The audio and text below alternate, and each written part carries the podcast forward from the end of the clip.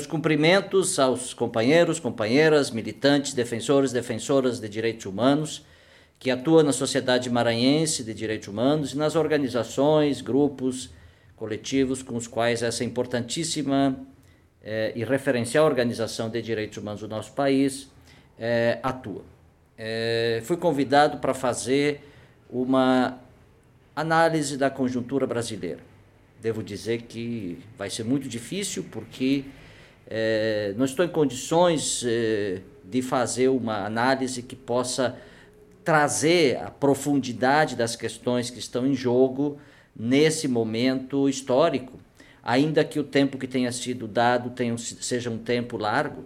É, todavia, é, é importante registrar que esse momento é um momento bastante difícil para essas análises, não porque a gente não tem elementos para fazê-las, mas porque, e com essa ideia eu queria começar, nós vivemos um momento é, que eu caracterizo retomando uma ideia importante de eh, Guimarães Rosa, um momento de travessia. Né? O Guimarães Rosa dizia em Grande Sertão Veredas, e usava, usou profundamente, com uma profundidade incrível, essa expressão, e eu acho que ela caracteriza de modo singular eh, o momento que a sociedade brasileira atravessa, e, sobretudo, no contexto da pandemia. Né? É, travessia significa, de alguma maneira, movimentar-se, é, seja que esse movimento se dê de uma ou de outra maneira, e se pode se movimentar de muitas maneiras, mas um movimentar-se é, que quer chegar, como diz ele, a uma outra margem. Né?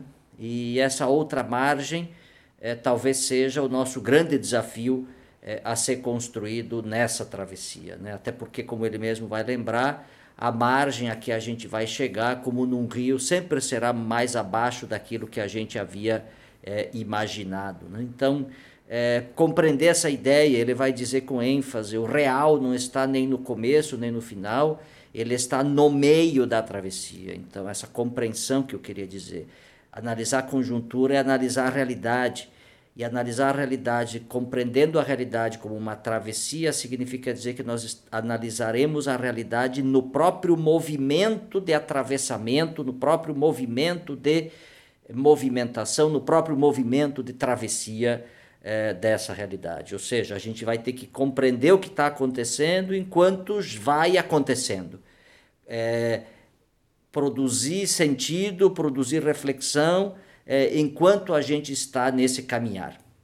Claro que isso não é novidade. Eu diria que a gente sempre está em travessia desse ponto de vista e a realidade está sempre em movimento e o movimento de compreensão da realidade também tem que ser um movimento em movimento, ou seja, é, fazer análise da realidade não significa bater uma fotografia, enquadrá-la e estabelecer desde aí uma compreensão definitiva, pronta, acabada eh, de uma determinada realidade, seja ela qual for. Uma análise da realidade ou uma análise de conjuntura é sempre um exercício de compreensão daquilo que é o que está acontecendo em movimento. Então, é, seja pela razão circunstancial, seja por uma compreensão política e ética, eu prefiro dizer que quando a gente está fazendo uma análise de conjuntura ou está fazendo uma análise da realidade, a gente está fazendo uma análise no meio da travessia. E quem está no meio da travessia, se deu um passo, já não está no mesmo meio que estava quando estava quando deu um antes de dar um passo. Então, ou seja, o movimento é esse exercício é, fundamental de compreensão.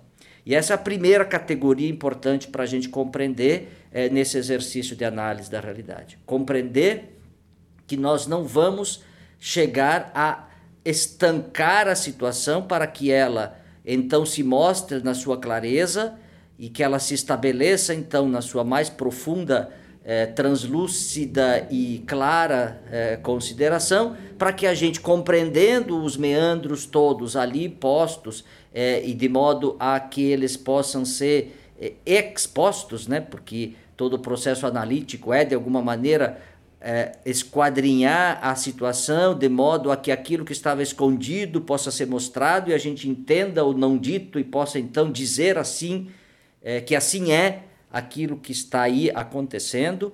É a expectativa positivista, é a expectativa que nos ensinou aquilo que o Boaventura chama de conhecimento-regulação.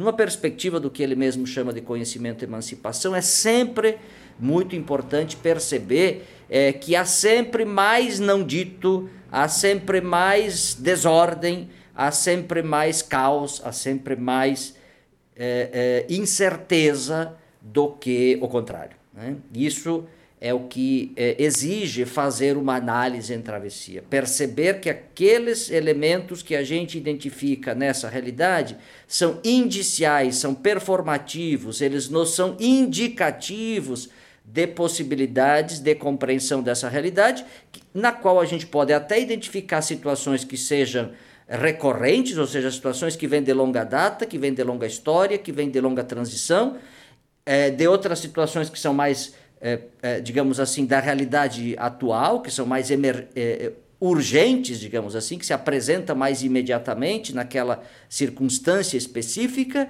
mas também perceber aquelas que são principalmente as emergências, ou seja, aquilo que vai aparecendo de novo é, nesse processo e nesse contexto, ainda que por vezes apareça de um modo muito, muito, muito frágil, e a novidade sempre aparece de modo frágil.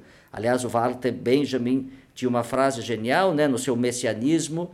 Ele dizia que o Messias vem por uma fresta estreita, né? então a questão é prestar atenção onde está a fresta, sobretudo para quem pensa em janela e porta, para não fechar as janelas e as portas, exatamente para que o Messias não tenha por onde entrar, porque a fresta é o sinal de que a gente pode empurrar a porta e pode abri-la. Se não houver fresta, não tem como abri-la. Então, essa noção, ou essas noções, é que lidam um pouco com a nossa fragilidade, com a nossa finitude e com a nossa capacidade humana, portanto, com a nossa potência de enfrentamento, de criação, de superação eh, e de continuar caminhando, porque a travessia é isso, é ao mesmo tempo perceber o que tem de problema, mas também perceber o que há de perspectiva, o que há de possibilidade, ou seja, o que há de impossível nesse, nesse mundo, de modo que a gente possa tornar esse impossível alguma coisa é, possível e de possível factível. Então,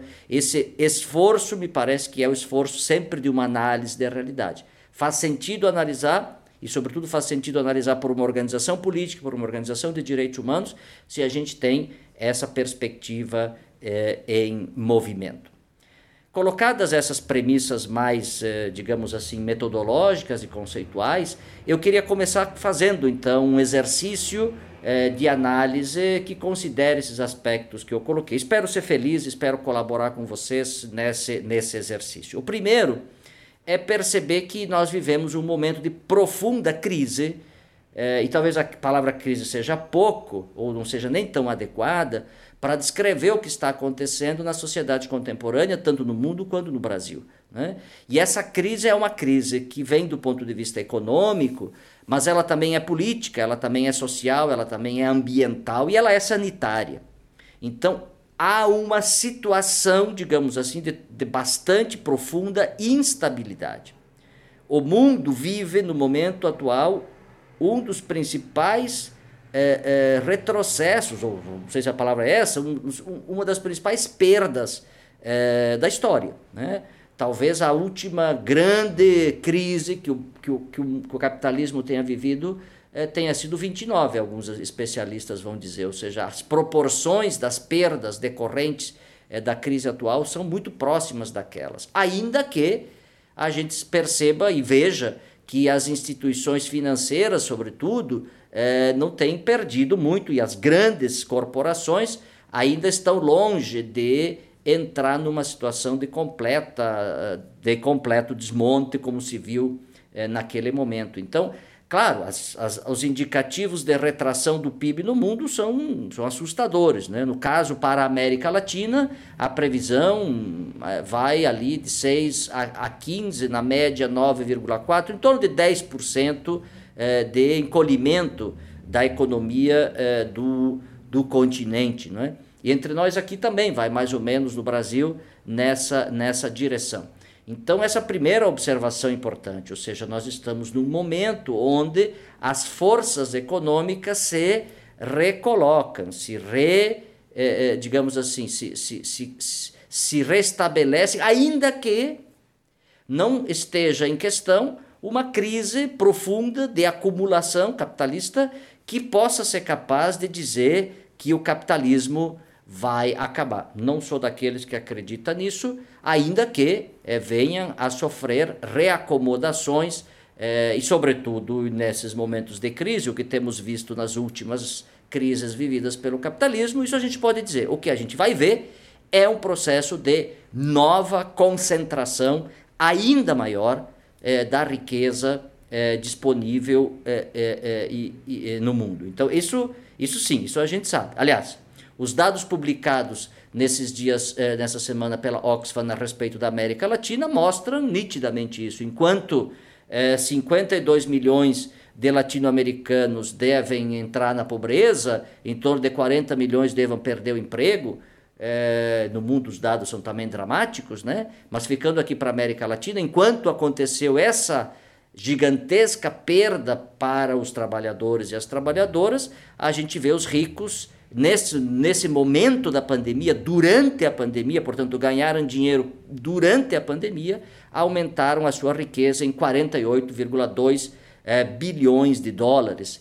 Isso, segundo Oxfam, é nove vezes tudo que o FMI já investiu na América Latina. Ou seja, é uma massa de grana incrivelmente é, gigantesca acumulada nas mãos é, de cada vez menos gente. Então, esse é um dado, ou seja, o que a gente tende a perceber, o que a gente percebe é que há uma tendência de que essa crise seja resolvida concentrando ainda mais o poder econômico, concentrando ainda mais a riqueza eh, na mão de muito poucos e, objetivamente, concentrando também as condições de influenciamento eh, das alternativas de enfrentamento ou da própria condução eh, dos estados nacionais, porque nós também já sabemos que no mundo quem manda são as grandes corporações que submetem os estados que foram completamente fragilizados aos seus interesses transacionais e a seus interesses econômicos. Então, é, o que resulta disso? Resulta que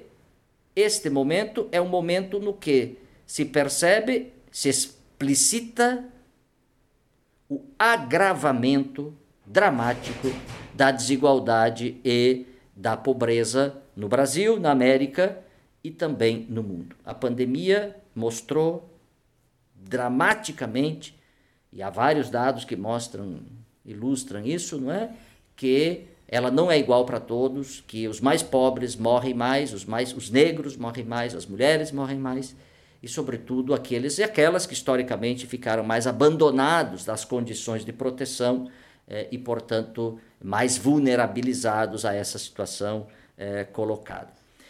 A segunda ideia importante é que a gente precisa considerar, agora entrando no específico da pandemia, é que no caso brasileiro nós tendemos a ser uma das piores experiências do mundo. Já somos, né? Somos o segundo país com mais morte, com mais contaminados, é, com taxas assim assustadoras é, e efetivamente um país que é, é vai ter uma, uma consequência, sobretudo para os mais pobres, terrível, e já está tendo, e vai ter uma consequência muito terrível, sobretudo para os mais pobres, os negros, as mulheres como, e as populações pobres de periferia, é, como eu já disse. Né? É, e isso significa dizer que, e é preciso que a gente reflita né, objetivamente no nosso país, é, o que aconteceu foi que houve um começo de linha de orientação de enfrentamento da pandemia é, vinda por uma perspectiva negacionista, ou seja, o governo começou dizendo que era uma gripezinha, ou seja, negando a gravidade e a profundidade da pandemia. Num segundo momento, o que há é um abandono. Literalmente, o governo federal abandona completamente, vou dizer completamente, porque não tem outra palavra, quem não gasta, não chega a gastar 30% do orçamento da saúde para fazer o enfrentamento da pandemia, como revelou o Tribunal de Contas da União essa semana passada, nos últimos, no final, no final de julho, é o quê? É abandono. Literalmente a União abandonou completamente essa questão, deixando que estados e municípios fizessem e que e é incrível que cada um faz o que acha, cada um inventou o seu modo de compreender e de, e de produzir dinâmicas, e aí tem é, esquemas de análise, esquemas de enfrentamento, de solução, os mais diversos, com uma criatividade macabramente incrível. Desculpa, não tem outro nome para dizer é, para o que eu tenho é, assistido e observado. Então, ou seja, de um negacionismo para o abandono significa objetivamente, isso é difícil de caracterizar, porque os conceitos que nós temos disponíveis ainda são muito precários, mas é, já podemos dizer que a ação que está em curso no Brasil é uma ação que materializa aquilo que a teoria de Achille Mbembe tinha sugerido, ou seja, materializa aqui a prática da necropolítica, ou seja, da política feita para matar. Bom, você vai dizer, mas política feita para matar caracteriza genocídio. E essa é a discussão difícil, porque já há várias tentativas, é, inclusive junto a tribunais internacionais, para é, caracterizar a ação do governo federal como uma ação genocida. Não só contra setores da sociedade, mas contra o conjunto da sociedade, sem dizer que ela se caracteriza com certeza já quase com mais ênfase, com mais é, especificidade, como uma situação de genocídio, considerando a situação dos povos é, indígenas e, e, dos povos de comunidades tradicionais. Então, é, essa, essa caracterização, ainda que seja um exercício difícil de ser socialmente feito, mas é um esforço fundamental, porque objetivamente o que se vê é um governo que, por exemplo, não fez nenhuma medida para revogar a emenda 95. Um governo que fez de tudo para que os pobres tivessem que se expor ao vírus para poder receber o auxílio emergencial dos 600 reais, que prometeu mais dois meses, mas depois não, não, não, diz o que vai vir, vai vir pela frente, sendo que o desemprego nesse período só aumentou. Ou seja, quando terminar o benefício emergencial, o que, que haverá de ocorrer com esses milhões, quase 50 milhões de brasileiros ou mais que buscaram esse auxílio, que dimensiona um pouco que é o tamanho da necessidade objetiva também é, de busca desse auxílio eh, nesse país. Então, objetivamente, se está diante de uma situação em que é, as medidas tomadas para fazer frente à pandemia são medidas que fortalecem aquilo que a própria pandemia já traz. A pandemia por si já é um anúncio de morte, porque ela é uma doença para a qual ainda não temos é, condições de enfrentamento adequado e nem de cura. Né?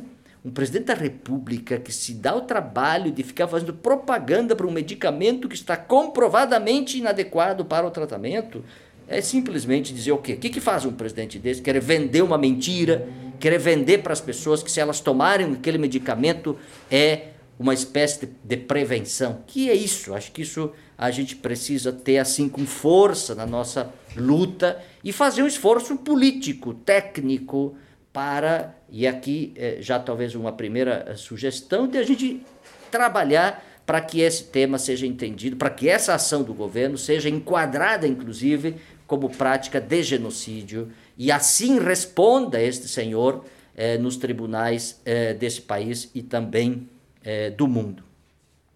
Num, ter, num outro aspecto, um terceiro aspecto talvez a considerar, é que está havendo uma reconfiguração no universo político. Né? Nessas últimas semanas, eh, MDB e DEM saem do Centrão, que era aquela base de governo que sustentava em grande medida as, as políticas eh, do Bolsonaro, ainda que de modo não tão alinhado, porque eh, várias votações revelaram dissidência completa, ou seja, a ausência absoluta de uma base governamental. A última delas foi a votação é, do novo Fundeb, onde sete deputados votaram contra a proposta, dos outros quinhentos e tantos votaram a favor. Portanto, isso diria a uma primeira vista: esse governo não tem a menor base é, no parlamento, porque não tem, tem sete deputados, isso não é base. Né? Por outro lado, isso não significa que não tenha uma base aliada e consistente, ainda que nessa votação não tenha se revelado, mas é, que na verdade vai segurando as dezenas de pedidos de impeachment que estão já protocolados e que, e que são semanalmente protocolados junto à Câmara dos Deputados. Então há uma reação bastante forte de vários setores, partidos, movimentos, sindicatos, indivíduos, eh, que vem eh, exigindo que o parlamento se pronuncie a respeito desse tema e, e, e portanto, inicia um processo de julgamento formal eh, por, por crime de responsabilidade do senhor presidente da República e que efetivamente não é instalado. Por que, que ele não é instalado? Porque ainda este governo tem uma maioria significativa no parlamento que lhe daria sustentação nessa situação e segundo ainda tem uma maioria, uma maioria não, uma base bastante significativa, aqueles tais dos 30%, é, que ainda, segundo as pesquisas mostram, é, estão apoiando esse senhor na presidência da República e de alguma maneira concordando com o que ele está fazendo. Então, é, e as últimas pesquisas mostram que às vezes ele diminui, depois ele cresce, mas assim, há uma adesão ainda, infelizmente significativa, é, na sociedade, ainda que setores importantes da mídia, setores importantes da formação de opinião, enfim, se manifestem contrariamente. Então, do ponto de vista político, temos esse problema e, basicamente, a dificuldade é, das opos chamadas oposições ou dos partidos de esquerda, ou, enfim, daqueles grupos dos movimentos populares, dos setores populares, de fazer uma frente, né, e já foram várias as tentativas, de reunir essas forças no sentido do enfrentamento dessa situação. Não há, e aqui é um, uma questão que a gente precisa colocar, não há ainda uma convergência nesse campo, o que também ajuda a deixar eh, o presidente nessa situação eh, relativamente eh, favorável. Então, acho que esses fatores que eu acho importante que a gente considere nesse debate. Eu queria passar para uma outra, outra parte, já também para ir encerrando, para pensar um pouco como é que a sociedade civil, os movimentos sociais, as organizações de direitos humanos estão nesse contexto. Né? E a gente poderia se perguntar, bom, aparentemente elas deveriam estar sem ação, porque efetivamente a sua ação política é uma ação que está sempre, é, é, é, digamos assim, orientada pelo processo de é, ação direta, de enfrentamento das questões é, na rua. Né? E aí a gente vai ver que, num contexto de enfrentamento da pandemia, a rua é, já é um lugar limitado para a ação política das organizações e dos movimentos, ainda que a gente tenha visto movimentos importantes como Black Lives Matter nos Estados Unidos, é, com uma presença ainda importante nas ruas. Né? Então, é, digamos assim, aquilo que é a característica forte da pressão dos movimentos sociais, que é a rua, ela estaria inviabilizada em função da orientação é, de, de, de, isolamento social e, portanto, bastante limitada.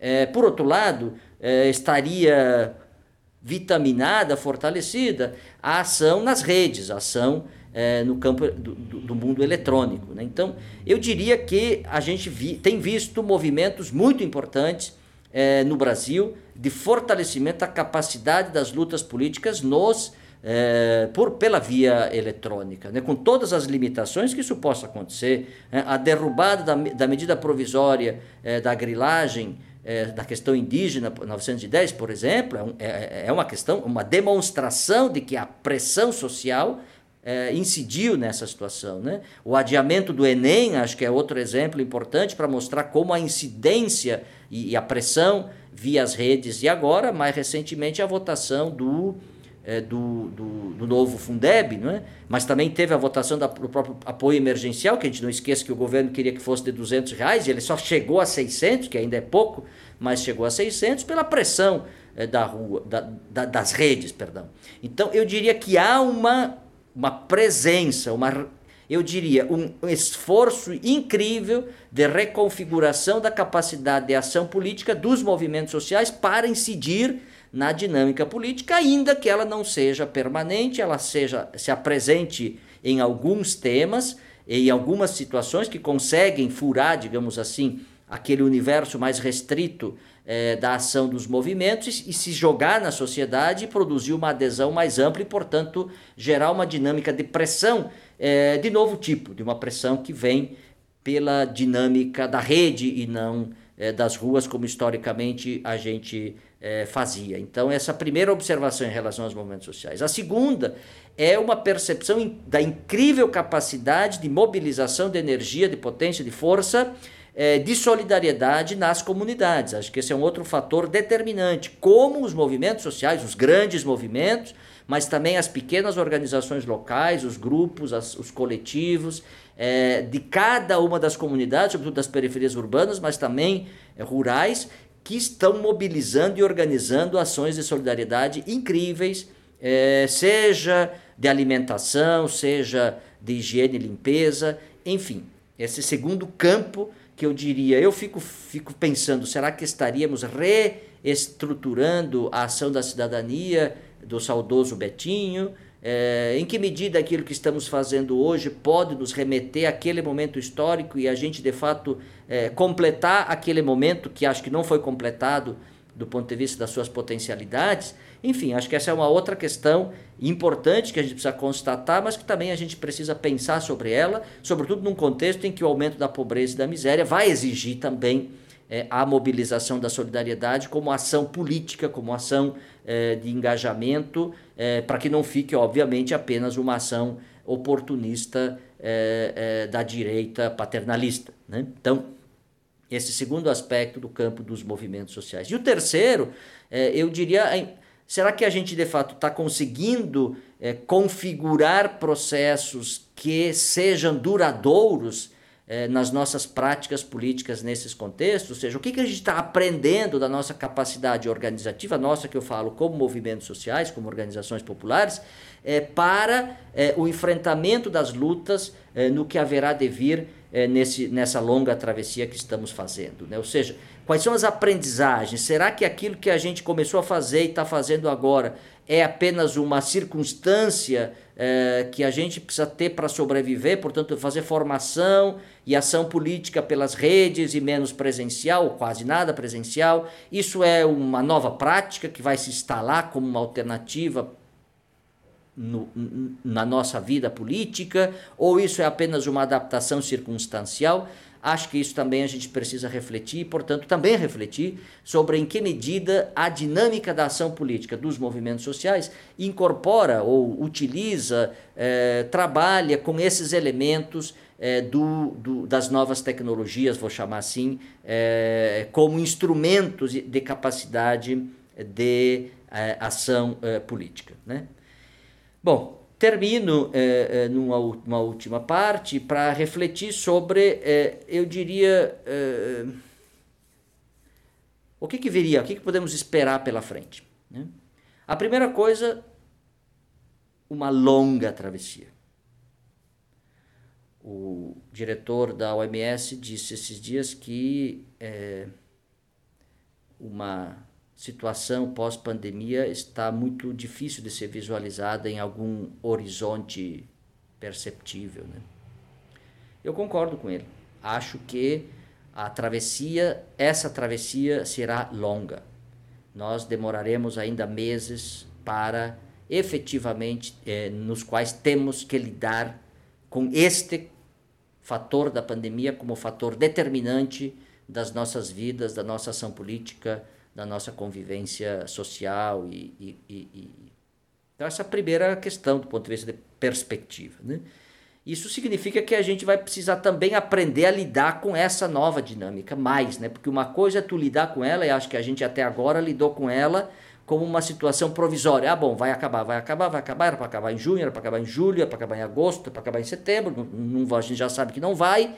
É, então, acho que a esta altura já chegamos na situação de precisar pensar sobre, bom, ela parece não ser tão circunstancial assim. Então, como é que vamos lidar com essa travessia de um modo é, com uma duração um pouquinho mais longa, essa travessia específica que eu falo é, da pandemia, né? A primeira coisa de perspectiva é essa. A segunda é a gente é, perceber que com todas as dinâmicas que estão aí, a correlação de forças ainda é favorável àqueles que detêm o grande capital, àqueles que detêm o poder, né? em modo geral, isso no mundo também no Brasil. Nós não estamos num momento histórico de é, mudança de favor, de favor das forças das forças populares. Elas não estão, ainda que elas estejam disputando, mas a correlação de forças não está favorável à luta popular, à luta por direitos humanos. Não, a correlação de forças está favorável ao outro lado, muito pelo, muito pelo contrário. Inclusive na luta por direitos humanos, a desgraceira continua, a violência policial aumenta, o encarceramento em massa aumenta, a, o ataque a povos indígenas, comunidades tradicionais é, aumenta, segue. Enfim, todas aquelas pautas, o racismo está solto. Né? Todas aquelas é, pautas de enfrentamento que são de luta é, por direitos humanos estão ainda mais agravadas. Então, a correlação de forças não nos está favorável nesse momento. Né? E é importante a gente compreender isso, porque também isso significa compreender como nos, nos colocamos e nos posicionamos é, no campo nessa, nessa perspectiva. E no terceiro aspecto, eu diria que, ainda que a gente possa sonhar, e é preciso sonhar, e é preciso alimentar o impossível, como eu disse, alimentar a utopia, e eu fui reler Crítica à Razão Utópica do Franz Hinkelhammer, que aliás eu recomendo para que todos leiam. Lá está uma crítica ao neoliberalismo feita no início dos anos 80, quando o neoliberalismo recente estava começando, e sobretudo também a, a importância de alimentar alternativas, de alimentar as, a, aquilo que, que é utopia ou impossível. Ainda que a gente esteja e vá continuar fazendo isso, é, não estamos num momento em que esta, nem esta pandemia, nem essa crise do capitalismo, na minha avaliação, redunde em uma superação do capitalismo. Não sou partidário daqueles que acham que, que um vírus vai fazer a revolução. Eu acredito que ainda serão as lutas políticas, a organização política, os sujeitos políticos, que na sua capacidade de ação, de articulação, de aliançamento, enfim, é, vão poder produzir transformações profundas e duradouras na sociedade. E esse contexto, ainda que ele ponha questões amplamente profundas, como, por exemplo, a necessidade imperiosa de afirmação de sistemas universais de saúde, né? a importância das questões é, do, ambientais e uma série de outras, ainda que essa, esse momento nos ponha profundamente essas questões, e elas estão sendo colocadas, e, portanto, mudanças haverão, mas não sou daqueles que acreditam que esse, esse contexto vai nos levar a, uma, a um pós que seja glorioso para os trabalhadores, as trabalhadoras, para os pobres, os desterrados e os é, condenados da terra. Não, não acredito. Eu acho que, infelizmente, pode ser que esse processo agrave situações de exploração. Por exemplo, de teletrabalho, os bancos já brasileiros já concluíram que não precisa de 40% dos funcionários trabalhando do banco, que vão trabalhar em casa. Portanto, terceirizando os custos e as responsabilidades. Né? É, é, vamos ter o, o, a, o, aprofundamento da indústria 5G ou 4.0, né? a indústria robótica, da inteligência artificial, porque afinal se houverem robôs produzindo, não precisaremos ter problema com pandemias. Né? Teremos outros problemas, mas não com pandemias. Então, isso tende a se agravar, as questões relativas à, fle à flexibilização e, mais do que isso, a precarização das relações de trabalho, né? que, que se mostraram gravemente afetadas nesse processo.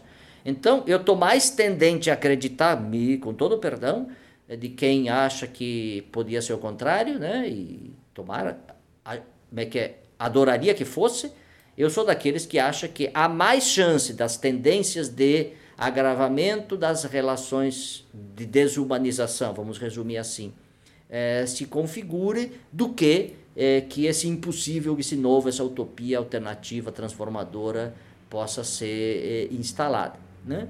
Por isso que eu estou sempre dizendo, e com isso eu vou terminar, né?